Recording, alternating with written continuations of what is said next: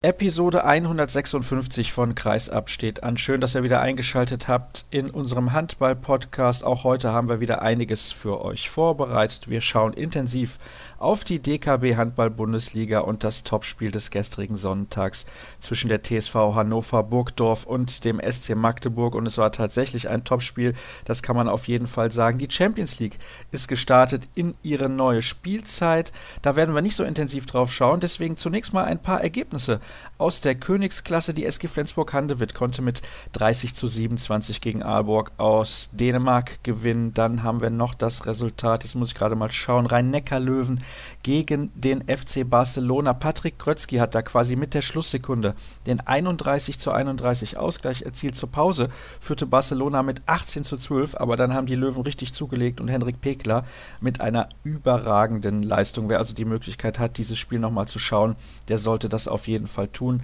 Absolutes Handball-Highlight. Und der THW Kiel unterlag Paris Saint-Germain mit 22 zu 25 eine Abwehrschlacht, aber Kiel am Ende dann doch ohne Chance gegen die Startruppe aus Paris zu gewinnen. Sicherlich das überraschendste Ergebnis bislang in dieser Champions League, aus meiner Sicht zumindest, der Sieg von Meschkow Brest 28-25 gewonnen gegen das hoch eingeschätzte Team des Champions League-Siegers von 2016 aus Kielce. Dann sprechen wir hinterher in der Sendung, nachdem wir dann über Hannover gegen Magdeburg gesprochen haben, über den Bundesliga-Start der Frauen und im Interview der Woche begrüße ich Dina Eckerle vom Thüringer HC. Und jetzt kann ich auch meinen ersten Gast endlich begrüßen. Er musste lange darauf warten.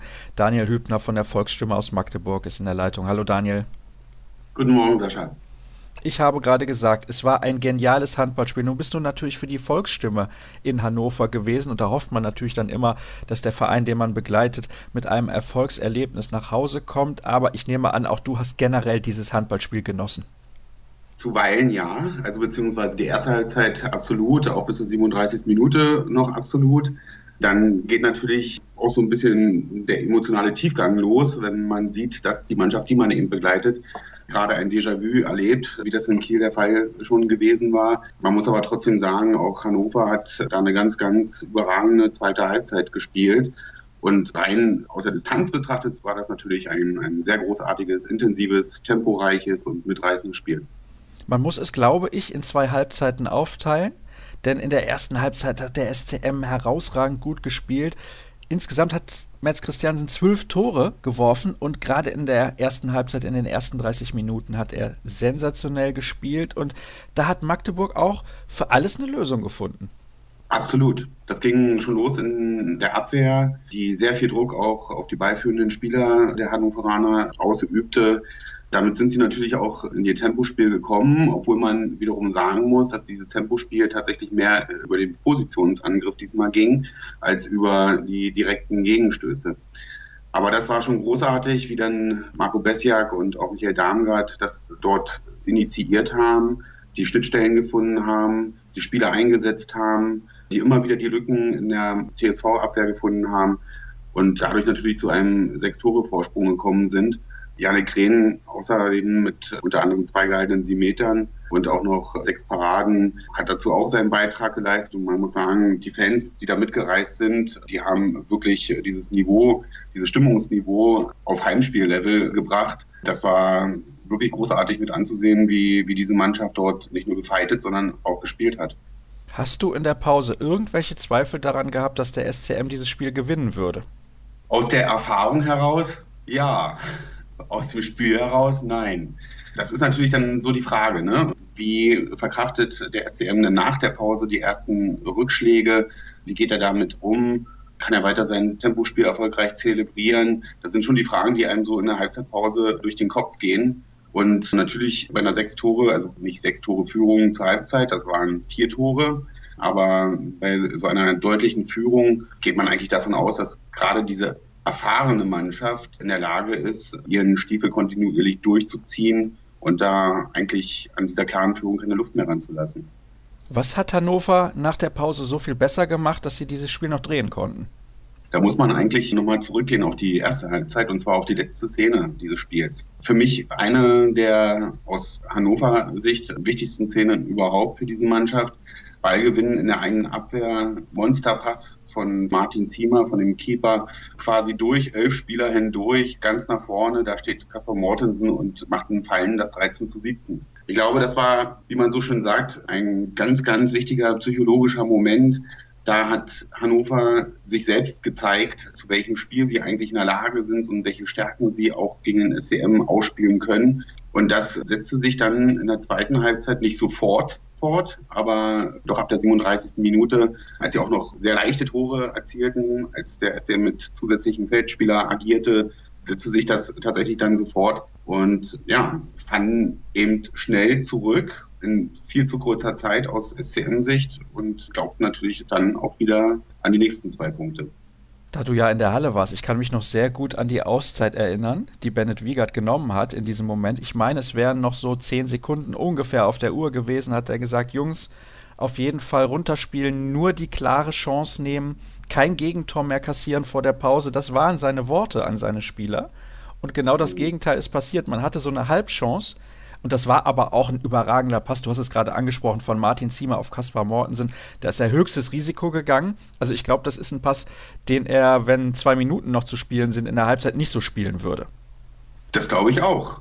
Das ist ja quasi die letzte Chance, die du danach hast, vielleicht noch ein Törchen zu erzielen kurz vor der Schlusssirene. Aber das macht ja so eine Mannschaft, die einen Lauf hat, auch aus. Sie kommt ja auch mit diesem entsprechenden Selbstbewusstsein schon in diese Partie und lässt sich eben nicht so schnell von Rückschlägen zurückwerfen, sondern glaubt auch an gewisse Stärken. Kaspar Morten zum Beispiel hat vorher nicht nur Chancen vergeben, sondern auch einen Meter verworfen das kam ja für ihn eigentlich quasi erschwerend hinzu, aber der hat nie den Kopf runtergenommen, sondern hat da wirklich sich reingesteigert in dieses Spiel, hat wirklich die Stärken dieser Mannschaft mit zelebriert, muss man sagen. Er war der überragende Mann meines Erachtens beim TSV.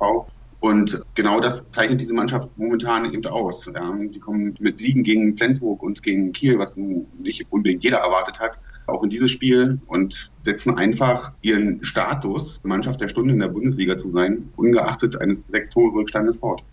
Das haben sie wirklich in der zweiten Halbzeit überragend gemacht, auf die ich noch ein wenig mehr im Detail gerne eingehen würde. Denn die zweite Halbzeit hat Hannover viel anders gemacht als noch in der ersten Halbzeit. Und ich denke, ein Schlüssel war dann, dass Jewgeni Pevnov mehr Einsatzzeiten vorne am Kreis bekommen hat. Denn in der ersten Halbzeit fiel es Hannover schwer. Du hast es ganz am Anfang angesprochen. Der SCM ist da früh rausgegangen auf die Rückraumspieler von Hannover, die gar nicht erst die Möglichkeit hatten, dieses in den letzten Wochen so überragende Kreisläuferspiel irgendwie einzusetzen. Also das war für mich der Schlüssel, warum sie dieses Spiel gedreht haben. Unter anderem, da gebe ich dir vollkommen recht, also Jewgeni Pevnov war da auch sehr stark am Kreis, hat da sich gut reingespielt und wurde natürlich auch sensationell bedient. Aber ich finde eher, dass sie natürlich dann viel, viel besser nochmal ins Tempo gekommen sind mit den direkten Gegenstößen und mit äh, Johansen und Mortensen auf den Außen pfeilschnelle Läufer hatten, die das dann am Ende auch erfolgreich zu Ende gebracht haben. Jetzt hat der SCM, ich habe es eben gesagt, schon drei Niederlagen auf dem Konto. Sechs zu sechs Punkte, Platz neun. Wir müssen natürlich ausführlicher über diesen Club sprechen. Die Recken sind weiterhin Tabellenführer. Das werden wir in den nächsten Sendungen sicherlich noch ein bisschen ausgiebiger betrachten, wenn dann der Kollege Simon Lange von der neuen Presse wieder eingeladen ist. Aber ja, jetzt gab es diese Niederlage in Kiel, wo man geführt hat, wo man eigentlich sensationell gespielt hat. Diese Niederlage in Hannover, wo man auch geführt hat und teilweise sensationell gespielt hat. Und eben diese Heimniederlage gegen Berlin, ich glaube, das war einfach ein gebrauchter Tag. Wie ist das Ganze einzuordnen? Ja, das ist schwierig einzuordnen und ich glaube auch die Spieler und der Trainer Bennett Wiegert werden da jetzt schon eine sehr schlaflose Nacht hinter sich gebracht haben alleine aufgrund dieses Déjà-vus. Ich will mal das Spiel gegen die Füchse rauslassen. Das sind Duelle gegen, sowohl gegen die Füchse Berlin als auch gegen die FK Leipzig. Die haben schon eine ganz, ganz besondere Note. Vielleicht sind das sogar im Normalfall die schwersten Spiele in einer Saison. Bei Kiel waren sie im letzten Jahr eigentlich schon gut dran. In diesem Jahr sprichst du es an, sensationell gespielt, 40 Minuten lang und dann doch verloren. Genau dasselbe. Mess Christiansen hat es gestern gesagt, das Spiel war eigentlich das gleiche wie in Kiel und er konnte sich das auch nicht erklären, wie in Hannover dann nochmal eine sechs Führung so aus der Hand gegeben werden kann.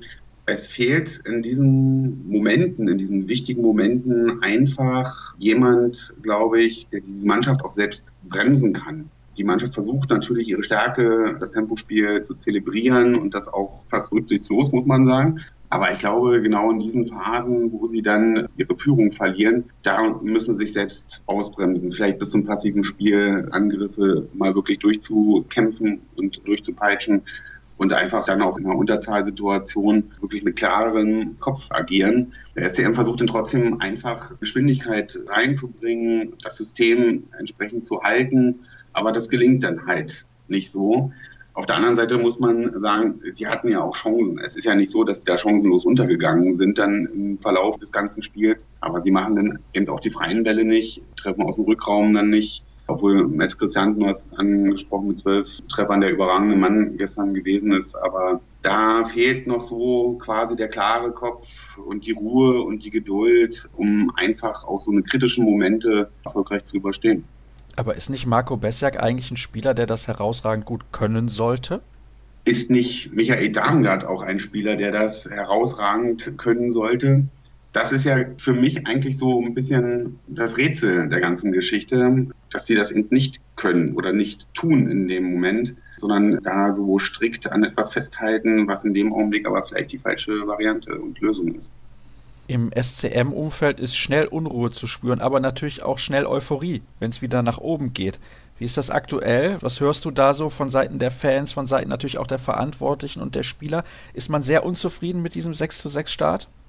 Also wenn ich aus Vereinssicht raufschaue, glaube ich, ist man traurig, aber jetzt nicht gänzlich frustriert oder total enttäuscht. Ich glaube, da sehen viele Leute auch das Quantum Glück, was gestern gefehlt hat. Und das hat ohne weiteres gefehlt. Im Moment hatte einfach Hannover bis zum Schluss auf seiner Seite. Bei den Fans ist es einfach so, das teilt sich. Das sind die Fans, die sagen, Mund abputzen, weiter geht's. Und es gibt natürlich die Fans, die sich auch von einer überragenden ersten Halbzeit quasi nicht überzeugen lassen, sondern eben wirklich die 60 Minuten Feinschmecker sind. Wir haben das gegen Ludwigshafen schon im zweiten Spiel erlebt. Trotz des Sieges waren Buhrufe oder auch eben Gegröle gegen die Mannschaft zu hören. Da sind halt Feinschmecker. Ne? Und ganze 10 Minuten toll spielen, 50 Minuten nicht so gut spielen. Das wird dann von denen auch entsprechend bedacht. Und das kann man ihnen nicht vorwerfen. Das sind halt Fans, die auch schon sehr lange zum SCM gehen. Aber so ist eben auch das Magdeburger Publikum. Es ist sehr, sehr dankbar und es kann aber auch sehr, sehr undankbar sein.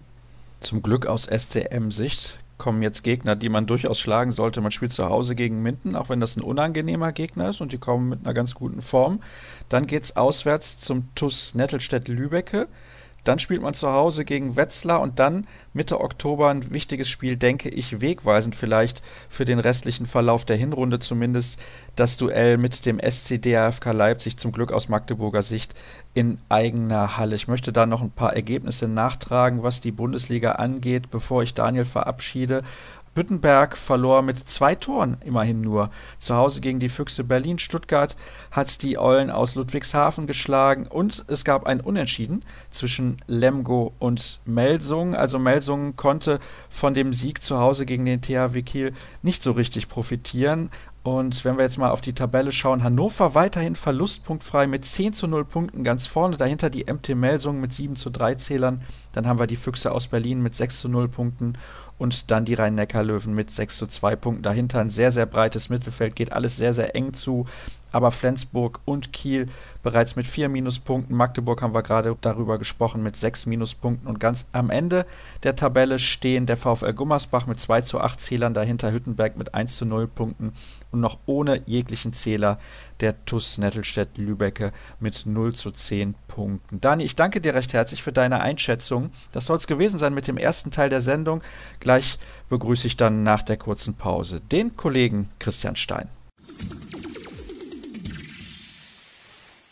Weiter geht's in der aktuellen Ausgabe von Kreisab, Episode 156. Eben habe ich bereits gesagt, dass wir ausführlich über den Frauenhandball sprechen werden, denn wir haben bisher in diesem Spätsommer bzw. Frühherbst noch gar nicht auf die Bundesliga der Frauen geschaut und dort kennt sich bestens aus Christian Stein von Handball World. Hallo Christian. Hallo Sascha. Die Saison ist ja schon gestartet. Die meisten Clubs haben schon zwei Spiele absolviert. Allerdings gibt es da zwei Ausnahmen, also vier Ausnahmen besser gesagt, denn zwei Spiele konnten noch nicht ausgetragen werden. Das ist einmal die Partie Blomberg gegen Neckarsulm und das zweite Duell Dortmund gegen Bensheim, das fand nicht statt wegen genau was? Ja, in der Sporthalle Wellinghofen hat es einen Wasserschaden gegeben. Wohl kurzfristig wurde das dann am Samstagmorgen festgestellt, als dann, glaube ich, die zweite Mannschaft reinkam, die ja auch ihr Drittligaspiel geplant hatte. Und ja, nach meinen Informationen war Bensheim zu dem Zeitpunkt schon gerade auf der Autobahn eine Stunde unterwegs. Also waren eigentlich schon fast in Dortmund vor Ort, als wir dann die Nachricht bekommen haben, dass sie dann doch wieder nach Hause fahren können. Ja, also ich habe es um 14 Uhr erfahren. Ich glaube 15 Uhr war es, als der Ligaverband das praktisch mitgeteilt hat. Und 19.30 Uhr war der, der Anwurf. Also man muss natürlich auch sagen, dass Bensheim dann auch sehr früh schon unterwegs war. Aber besser so. Ja? Also ich kann mich erinnern, in der Basketball-Bundesliga, da ist irgendeine Mannschaft mal zu spät gekommen und da muss das Spiel abgesagt werden. Ich glaube, vor zwei Jahren war das. Von daher finde ich das gut, wenn man rechtzeitig losfährt. Ja, also ich bin ehrlich, das ist natürlich schon ein wenig lächerlich. Da kann ja Borussia Dortmund eigentlich auch nur ein wenig was dafür, denn in irgendeiner Halle müssen sie natürlich spielen und in der Handball-Bundesliga der Frauen ist das jetzt nicht so, dass man in irgendwelchen hochmodernen Multifunktionsarenen spielen würde. Ja, man spielt mit Sicherheit nicht dann in der Westfalenhalle in dem Moment. Das geben die Zuschauerzahlen gar nicht her. Nichtsdestotrotz ist natürlich die Sporthalle in Wellinghofen eine der größeren Hallen, die Dortmund zur Verfügung hat. Ich weiß nicht, vielleicht kannst du mich da noch korrigieren. Du kennst dich ja in Dortmund ein bisschen besser aus. Aber natürlich hat die Handball-Bundesliga Frauen auch Mindeststandards, die es umzusetzen gilt. Das betrifft ein bisschen die Zuschauerzahl, das betrifft auch die Qualität vom Hallenlicht und so weiter. Ja, ich weiß nicht, woher der Wasserschaden jetzt kam und warum er nicht schon im letzten Monat, als dann hier dieser riesige Sturm dann war über Nordrhein-Westfalen, warum der da noch nicht aufgefallen ist. Also das muss man natürlich dann abwarten, wie kurzfristig sowas dann wirklich erst festzustellen ist. Aber wenn wir natürlich über Multifunktionsarenen reden, dann kommen wir natürlich an der HBL und der Partie Erlangen gegen Lemgo nicht vorbei diese Saison. Ne? Also auch diese Multifunktionsarenen haben ja durchaus mal ihre Probleme, was dann den Spielbetrieb zumindest vom Ablauf her ein bisschen behindert hat. Das liegt in dem Fall natürlich daran, dass da eigentlich noch eine Eisfläche drunter liegt, denn die Thomas Sabo Ice Tigers teilen sich ja die Halle mit dem HCR Lang in Nürnberg und deswegen gab es da, wenn ich das richtig in Erinnerung habe, Wasserbildung auch auf dem Boden und deswegen konnte da nicht gespielt werden. Und also nicht gespielt werden ist nicht korrekt, es musste später angepfiffen werden, so ist es richtig, zumindest konnte aber gespielt werden. Das ist natürlich in Dortmund jetzt gar nicht möglich gewesen. Die Frage, die ich mir stelle, ist natürlich dann, wo werden die in Zukunft spielen und wie schnell wird dieser Schaden behoben? Ich kann mich erinnern, ich habe das selber hier vor Ort in Solingen erlebt vor nicht allzu langer Zeit. Da gab es mal an einer Schulhalle einen Dachschaden und das hat ja ungefähr eine Saison gedauert. Also das ist natürlich dann schon schwierig zu lösen für Borussia Dortmund. Also da müssen wir abwarten und gucken, welche Meldungen uns in den kommenden Tagen erreichen. Vielleicht werde ich auch mal mit einem Verantwortlichen darüber sprechen. Das ist ja schon relativ interessant.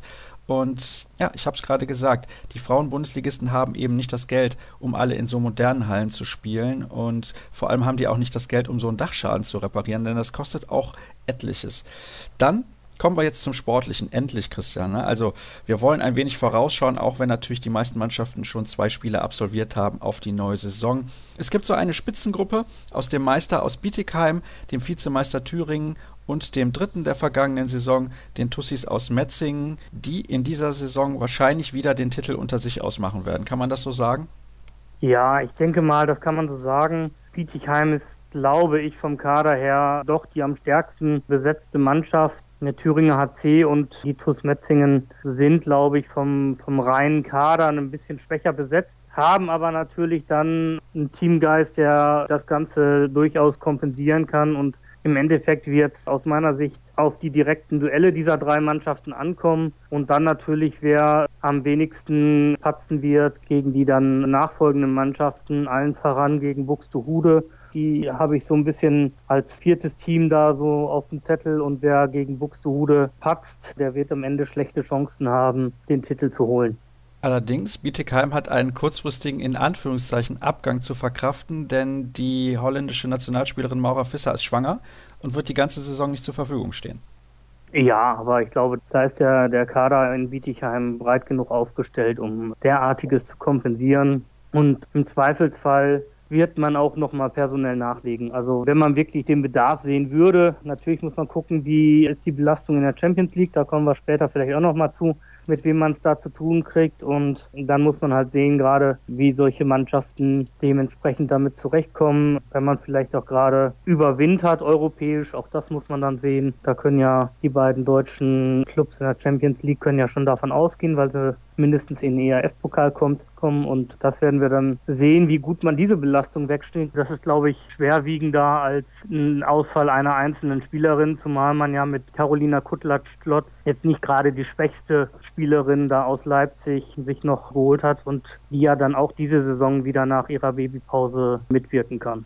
Und das ist eine herausragend gute Spielerin, wenn man mal schaut. Ich weiß gar nicht, seit wann die in Deutschland unterwegs ist. Vielleicht hast du das im Kopf, aber sie ist eine immer schon wirklich überragende Spielerin gewesen in der Bundesliga in den letzten Jahren, absolut prägend, natürlich immer im Trikot des HC Leipzig, aber nachdem der HCL ja dieses Jahr nicht mehr mit dabei ist und durch den HC Rödertal kurzfristig noch ersetzt wurde, ist es eben so, dass sie die Trikotfarben gewechselt hat. Du hast gerade angesprochen, der Teamgeist ist bei Thüringen und Metzingen ein Faktor, der sicherlich eine Rolle spielen kann. Thüringen scheint vor allem auch in der Breite besser aufgestellt als in der vergangenen Saison. Ja, ich glaube, der Thüringer HC hat so ein bisschen dann die, die Lehren natürlich aus der vergangenen Spielzeit gezogen, hat die Mannschaft ein bisschen breiter aufgestellt, die Last auf mehr Schultern verteilt. Natürlich, wenn man sich den THC der letzten Jahre anguckt, dann sieht man natürlich, dass die großen Spielerinnen der vergangenen Jahre jetzt so langsam mal in den Herbst ihrer Karriere kommen. Katrin Engel hat jetzt aufgehört, ist natürlich personell eine, eine ganz große Identifikationsfigur gewesen bei diesen sechs Meisterschaften. Ich denke mal, die anderen Stammspielerinnen aus dieser erfolgreichen Zeit, die werden das auch nicht mehr so viele Jahre mitmachen. Lydia Jakubisova ist auch schon Jahrgang 1981. Also das wird man nach und nach, wird man das merken beim THC, dass dann Generationswechsel kommt. Und da bin ich mal gespannt drauf. Natürlich haben sie sich gut verstärkt, gerade auch aus Leipzig mit Matsuko, mit Hubinger. Ich glaube, da können wir viel erwarten vom THC. Saskia Lang ist ja auch noch gekommen. Und ich bin gespannt, wie sie sich in der Champions League schlagen werden. Da gehen wir gleich noch ganz kurz drauf ein, nachdem wir über alle Mannschaften gesprochen mhm. haben, gegen welche Mannschaften die beiden Deutschen in der Champions League spielen werden. Wir haben uns ja mehr oder weniger vor der Aufzeichnung darauf geeinigt, wer denn unter den ersten drei landen wird, beziehungsweise ins Ziel kommen wird am Ende der Saison. Bietigheim, Thüringen und Metzing sind da die Favoriten. Du weißt, ich mag das, wenn man sich vorher festlegt, wer wird Erster, Zweiter und Dritter. Und jetzt bitte nicht, es kommt darauf an, wie die gegen Buxte spielen. Da kommt es drauf an, genauso wie es drauf ankommt, auf die Verletzungen. Ich glaube, wenn wir die Favoritenrollen nehmen, müssen wir Bietigheim weiterhin ganz oben sehen. Ich würde es mal Metzingen diesmal gönnen, Zweiter zu werden und dem THC dann, dem bleibt dann nur Rang 3 übrig. Hm? Vierter wird Buxtehude, gerade weil dem THC auch Buxtehude nicht immer so gelegen kam bis jetzt. Aha, ja, sehr gut. Dann hätten wir das, was Buxte angeht, direkt auch geklärt. Da sind ja alle Augen gerichtet auf Emily Burke, die uns hoffentlich bei der Weltmeisterschaft zum Titel werfen wird. Na, um Gottes Willen, wir wollen nicht so viel Druck aufbauen auf das junge Mädchen. Die ist ja noch keine 20 Jahre alt. Glaubst du, sie wird über die Saison hinaus in Buxtehude bleiben? Ja, kann ich mir durchstellen. Es sei denn natürlich, sie zieht bei der Weltmeisterschaft so dermaßen ins Rampenlicht, dass sie dann für Vereine wie Gjör oder Dänemark wieder attraktiv wird. Sie hat ja schon Auslandserfahrungen in Viborg gesammelt, wo sie damals auf dem Handballinternat war. Von daher wäre Dänemark mit Sicherheit eine naheliegende Station. Aber es muss ja dann auch letztendlich ein Verein sein, der wirklich Champions League spielt und der ihr finanziell was bieten kann. Ich glaube, ansonsten wird sie da nicht großartig bereit sein, den Sprung wegzumachen. Fünfter wird, haben wir gesagt, höchstwahrscheinlich Borussia Dortmund, beziehungsweise sind ungefähr auf Platz 5 einzuordnen, so ist es vielleicht besser formuliert.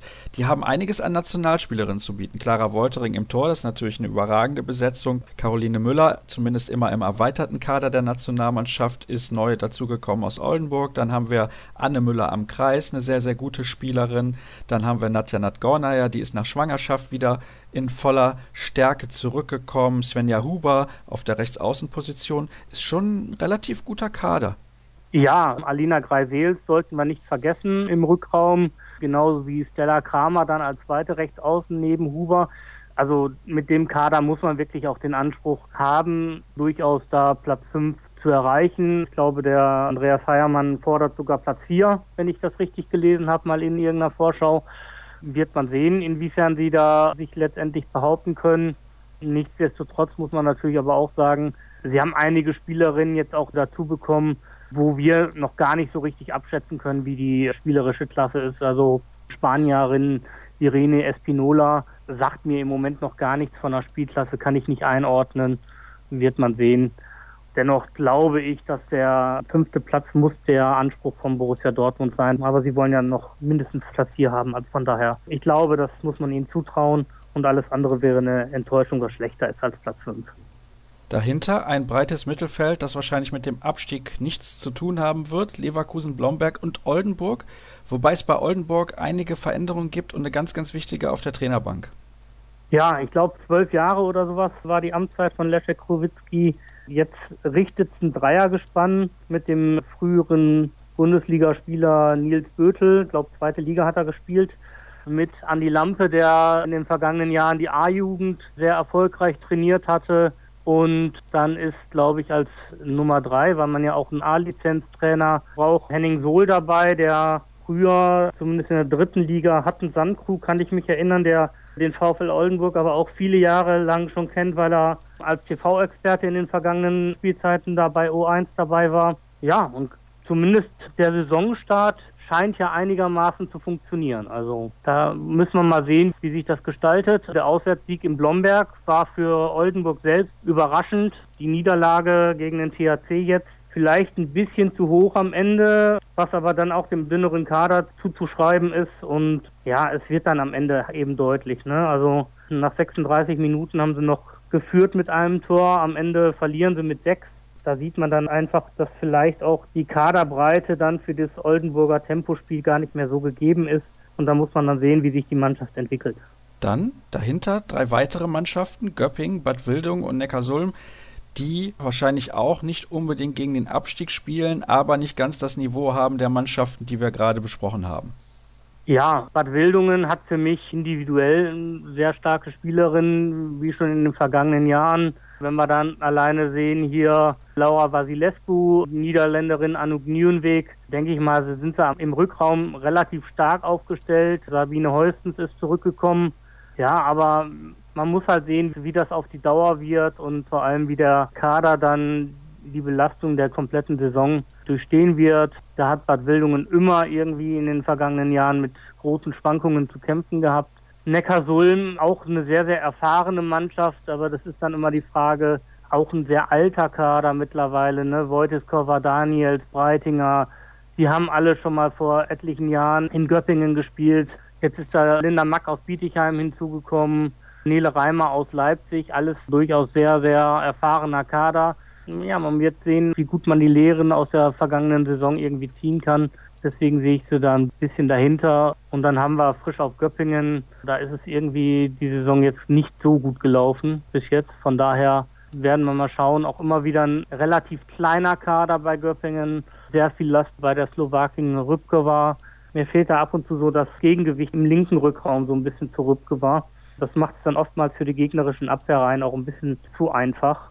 Deswegen habe ich die mal so ein bisschen gedanklich dahinter platziert. Letzte Saison haben sie natürlich überrascht und waren dann vor der einen oder anderen Mannschaft, wo man sie nicht erwartet hätte. Aber ich glaube, das ist so der Bereich, wo man die Erwartungshaltung hinsetzen darf. Es bleiben drei Mannschaften übrig, die kommen. Alle aus dem Süden ist natürlich auch nicht richtig. es sind zwei Aufsteiger dabei und ein Quasi-Aufsteiger. Da haben wir Nelling und Bensheim, die sich sportlich qualifiziert haben, und den HC Rödertal. Ich habe eben schon erwähnt, die haben den HC Leipzig ersetzt und stehen jetzt auch nach zwei Spieltagen bereits ganz klar am Ende der Tabelle mit minus 24 Toren, also im Schnitt mit 12 Toren Unterschied verloren. Das ist schon ordentlich. Das werden eigentlich die drei Mannschaften sein, wo eine dann hinterher jubeln kann. Die bleiben in der Liga und die anderen beiden müssen wieder den Gang in die Zweitklassigkeit antreten.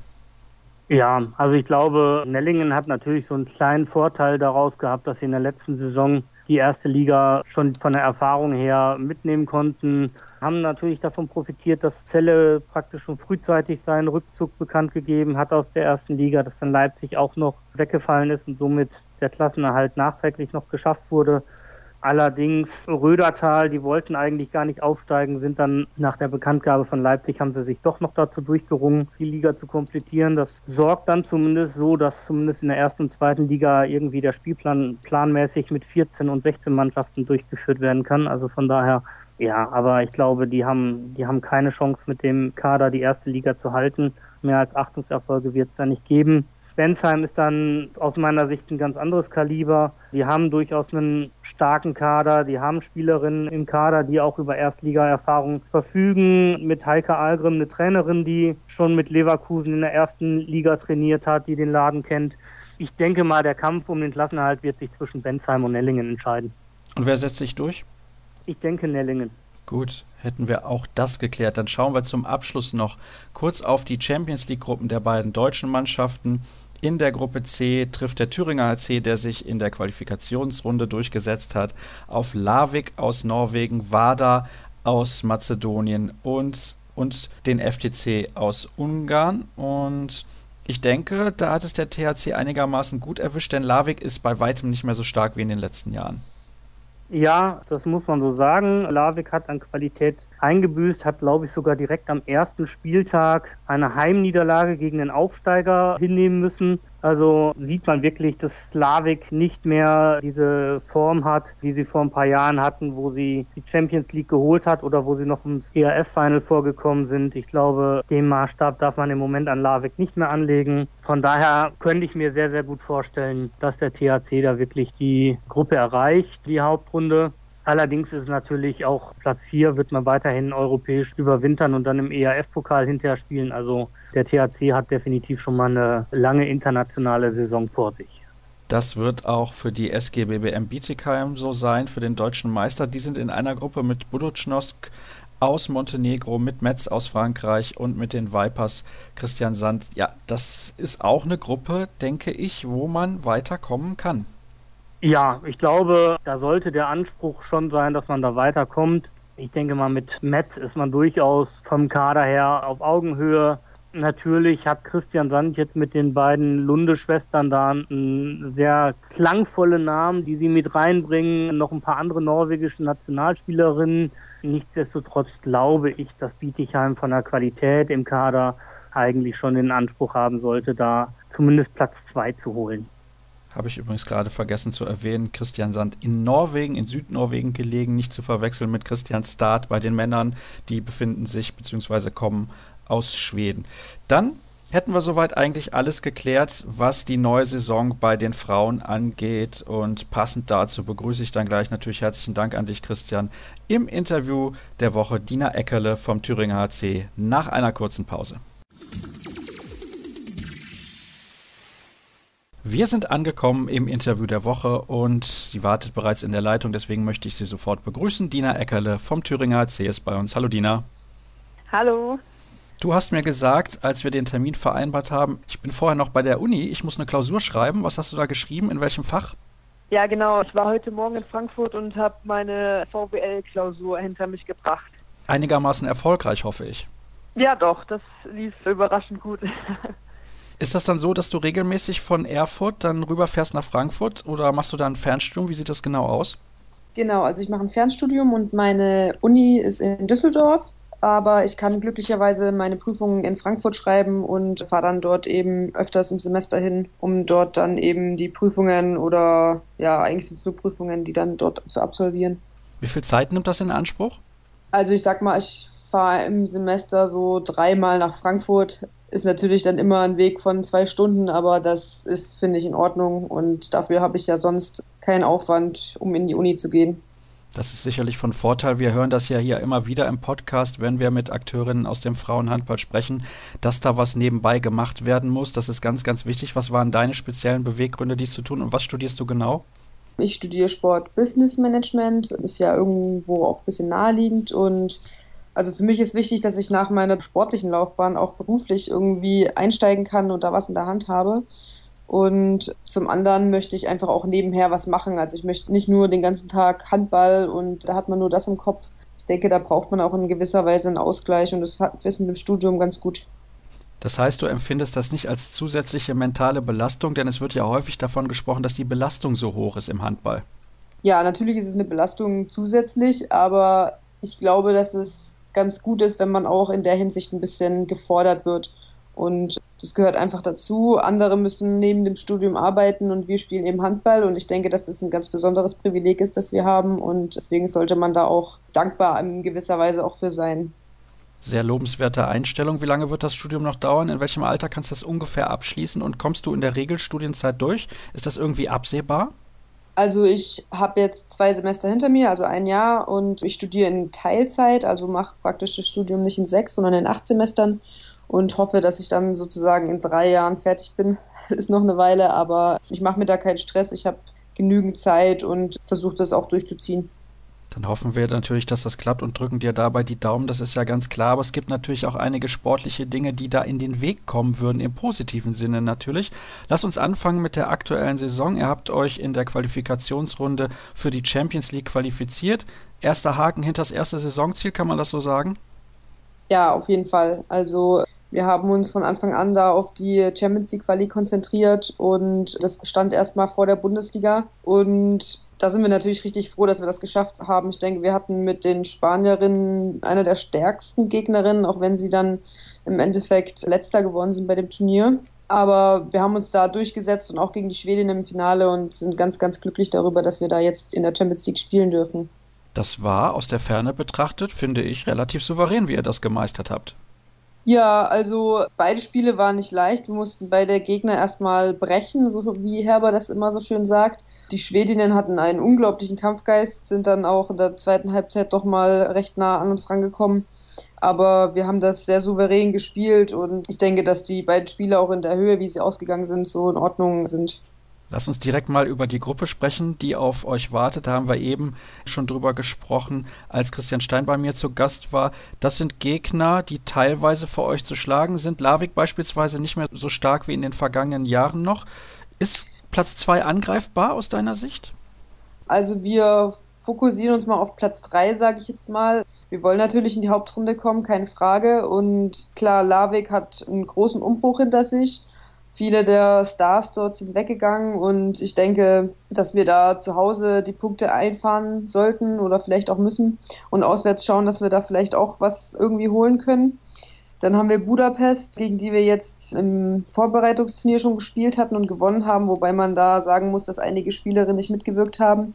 Und auch da müssen wir versuchen, äh, vielleicht zu Hause einen Punkt oder vielleicht auch zwei sogar bei einem guten Tag mitzunehmen und ja, ich denke, dass Skopje in einer anderen Dimension spielt, das muss man schon so sagen. Und ja, wir versuchen aber auch die zu ärgern. Ist das teilweise ein wenig frustrierend? Entschuldige die Frage, weil sie mag ein wenig provokant klingen, aber wenn man weiß, du hast jetzt gerade schon gesagt, Skopje spielt in einer anderen Dimension, man hat gegen diesen Gegner eigentlich gar keine Chance? Ja, ich denke, man akzeptiert es in einer gewissen Weise. Also natürlich möchte man unbedingt auf allerhöchstem Niveau spielen und am liebsten auch alles gewinnen. Aber mit den Möglichkeiten, die wir gerade in Deutschland haben, finanziell ist das einfach nicht möglich, mit solchen Vereinen mitzuhalten. Also die haben ja ein Etat, da können wir nur von träumen und ich denke, wir tun ganz gut daran, dass wir einfach versuchen, gerade solche Mannschaften zu ärgern und vielleicht da auch mal jemanden zu Fall zu bringen. Und wenn wir da Punkte mitnehmen können, dann freuen wir uns riesig. Aber um ganz oben mitzuspielen, dafür, dafür reicht es einfach nicht. Gehen wir ein bisschen weiter und schauen auf die Bundesliga-Saison. Da gibt es einen großen Favoriten, wie schon im Vorjahr. Das ist die Mannschaft aus Bietigheim, die verlustpunktfrei deutscher Meister geworden ist. Und die Tussis aus Metzing sind auch ein relativ harter Konkurrent. Aber wir haben eben schon besprochen, eben in dem Teil mit Christian Stein, dass ihr vom Kader her ein bisschen besser aufgestellt seid als in der vergangenen Spielzeit. Vor allem breiter. Siehst du das ähnlich? Ja, dem kann ich nur zustimmen. Also wir haben dieses Jahr einen super Kader. Ich habe mich in der Sommerpause schon so drauf gefreut, mit den ganzen Mädels anzufangen und zu schauen, wie das wird. Und ich muss sagen, dass das funktioniert super. Wir haben einen äh, recht ausgeglichenen Kader, wir haben einen jüngeren Kader und haben uns natürlich auch verstärkt. Also das muss man sagen. Wobei natürlich Metzingen sich auch verstärkt hat.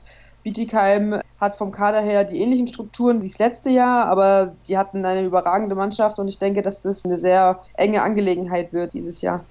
Ja, also ist für euch das Ziel im Prinzip in den Spitzenspielen das Maximum herausholen und dann hinten sehen, was rauskommt? Kann man das so einfach zusammenfassen? Genau, also wir wollen erstmal keine Punkte liegen lassen bei Vereinen, wo wir wissen, dass wir gewinnen müssen. Und dann in den Spitzenspielen, da müssen wir unser Potenzial abrufen, das wir haben und da versuchen, die Punkte mitzunehmen. Ja, und dann am Ende wird man sehen, bei welchen Spielen es gelungen ist und wo vielleicht auch nicht. Und je nachdem wird das Resultat dann auch aussehen, ja. Wenn ich jetzt mal gerade schaue, welche Titel du bisher gewonnen hast, seitdem du beim Thüringer HC spielst, Deutsche Meisterin 2012, 13, 14, 15, 16, immer in einer klein wenig größeren Rolle von Saison zu Saison. Dann dazu einmal den DHB-Pokal. Ich nehme an, da geht man nicht in eine neue Spielzeit und überlegt, wie könnte das sein, Zweiter und Dritter zu werden. Man möchte schon deutscher Meister werden, oder sehe ich das komplett falsch?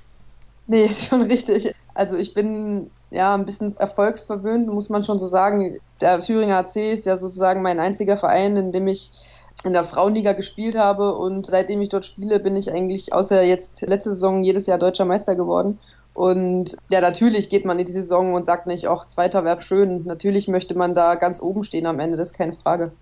Wir müssen natürlich abwarten, wie sich das entwickelt. Es wird ein aus meiner Sicht zumindest spannenderes Rennen als in der vergangenen Spielzeit.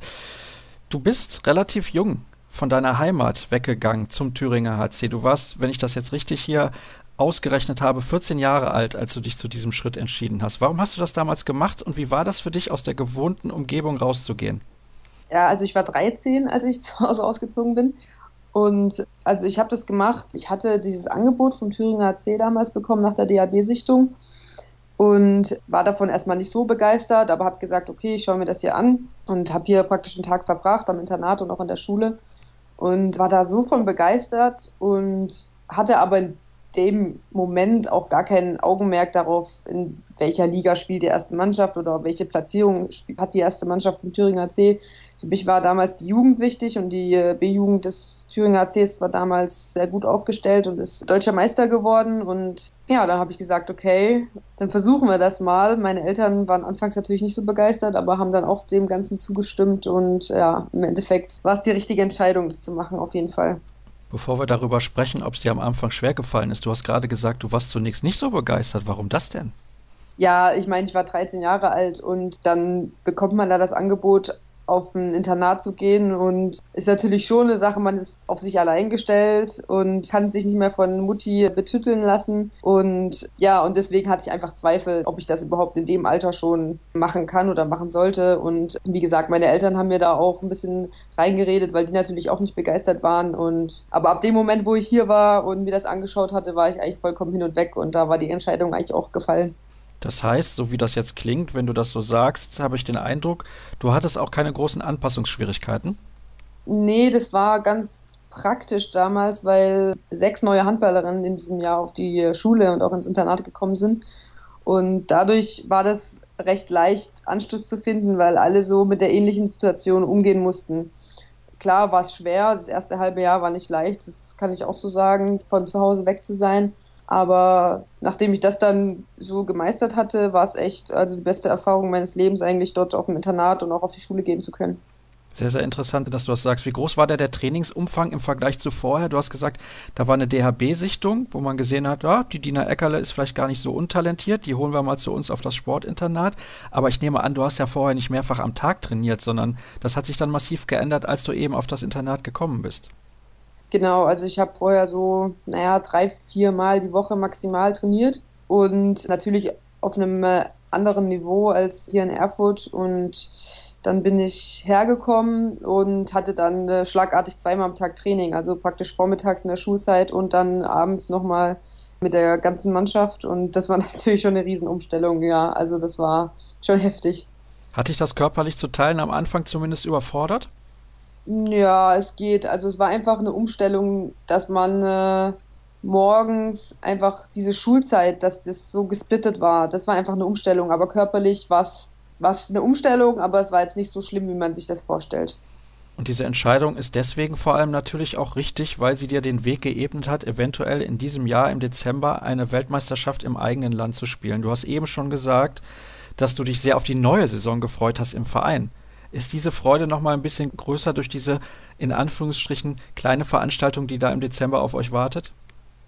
Ja, auf jeden Fall. Also wir hatten ja schon, äh, bevor die Vorbereitungen losgingen im Verein, den Athletiklehrgang in Sölden mit der Nationalmannschaft. Und das war ja so ein bisschen der Start des Ganzen jetzt in die, in die Schlussphase. Und man hat einfach gemerkt, dass sich alle drauf freuen und alle wollen, dass es jetzt losgeht. Und diese Euphorie, die nimmt man natürlich dann auch mit in den Verein und versucht da sein Bestmöglichstes abzurufen, um dem Bundestrainer natürlich auch zu zeigen, hey, hier bin ich und ja, ich kann was und ja, das ist, ist schön, dieses Gefühl einfach jetzt mit ins neue Jahr zu nehmen. Ich höre da bei dir den Ehrgeiz raus, nicht unbedingt als Nummer drei in diese WM zu gehen. Ja, natürlich, wir sind drei Teuterinnen, aber ich denke, dass wir da diese Struktur auch behalten werden mit den dreien. Und wenn ich Spielzeit bekomme, wäre es natürlich mega. Also das ist mein Ziel, dass ich bei der WM spiele und das habe ich mir so vorgenommen, auf jeden Fall für den Dezember. Es war Emily Bölk hier zu Gast in der Vergangenheit, also relativ bezogen auch auf dieses Ziel WM 2017 und auch andere Spielerinnen schon, mit denen wir darüber gesprochen haben, Anna Lörper beispielsweise oder natürlich auch Clara Woltering. Und die sagen alle, ja, Druck ja, das empfinden wir gar nicht so, sondern wir wollen mit Spaß an die Sache rangehen. Aber wenn man im eigenen Land spielt, ist meiner Meinung nach immer ein bisschen Druck mit dabei, oder nicht? Also ich muss sagen, dass die anderen recht haben. Also ich empfinde auch überhaupt keinen Druck von außen. Also wir freuen uns einfach so auf dieses Event und auf diese Chance, im eigenen Land diese WM spielen zu dürfen. Und ich denke, wenn jemand Druck macht, dann sind wir das vielleicht dann in irgendeiner Situation wir selbst, wo wir dann irgendwann sagen, okay, das müssen wir heute gewinnen oder weiß ich nicht.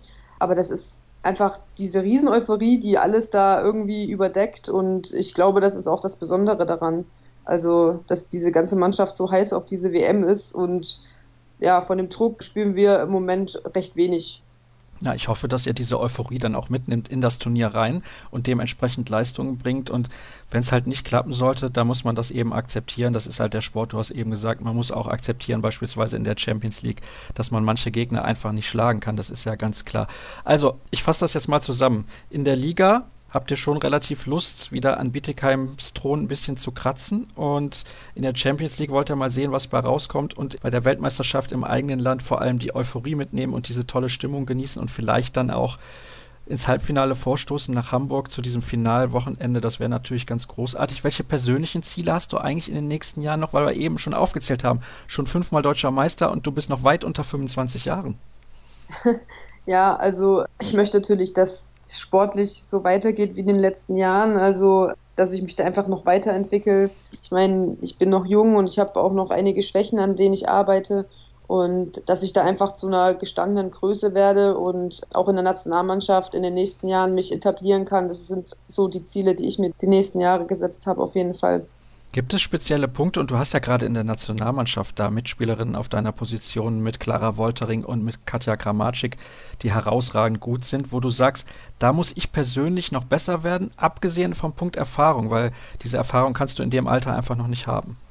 Mm, also ich denke, dass ich eine ganz andere, also was heißt ganz andere, eine andere Spielweise habe als Clara und Katja. Clara ist eine sehr impulsive Spielerin und auch eine sehr emotionale Spielerin. Ich bin ja eher ruhig und brauche das, glaube ich, auch, um diese Konzentration in mein Spiel zu bringen. Aber ich glaube, dass ich einfach mehr eine Type werden muss. Also gar nicht so auf Technik oder irgendwas abgesehen, sondern dass ich von meinem Selbstbewusstsein und auch von meiner Ausstrahlung eher noch mehr auf dem Platz bin, sozusagen. Ach, da solltest du aber eigentlich mit Herbert Müller den passenden Trainer für haben. ja, er versucht es auch immer wieder aus mir herauszukitzeln. Manchmal klappt es auch, aber ja, wie gesagt, ich bin eher der ruhigere Typ auf dem Platz, aber da möchte ich einfach auch ein bisschen emotionaler noch werden. Und ich habe mit Jana Krause ja auch ein tolles Vorbild im Verein da vor mir. Ja, das wollte ich auch gerade noch hinzufügen. Jana ist da eigentlich das perfekte Vorbild direkt in der eigenen Trainingshalle, dass du da immer ganz gut beobachten kannst. Dina, ich danke dir recht herzlich für ein informatives und interessantes Gespräch und ich hoffe natürlich, dass wir uns dann bei der Weltmeisterschaft wiedersehen und dass du zumindest auch ein paar Einsatzminuten bekommst. Und wer weiß, bei der Europameisterschaft ging das ja auch relativ schnell und dann sind da ein paar Minuten mehr draus geworden. Dann soll es das gewesen sein für die aktuelle Ausgabe von Kreisab. Alle weiteren Informationen das wisst ihr ja, gibt es unter facebook.com slash kreisab, bei Twitter at kreisab.de und bei Instagram findet ihr uns unter dem Hashtag Kreisab. Das war's also. Episode 156 ist zu Ende und nächste Woche hören wir uns dann zu Folge 157 hoffentlich wieder. Bis dann.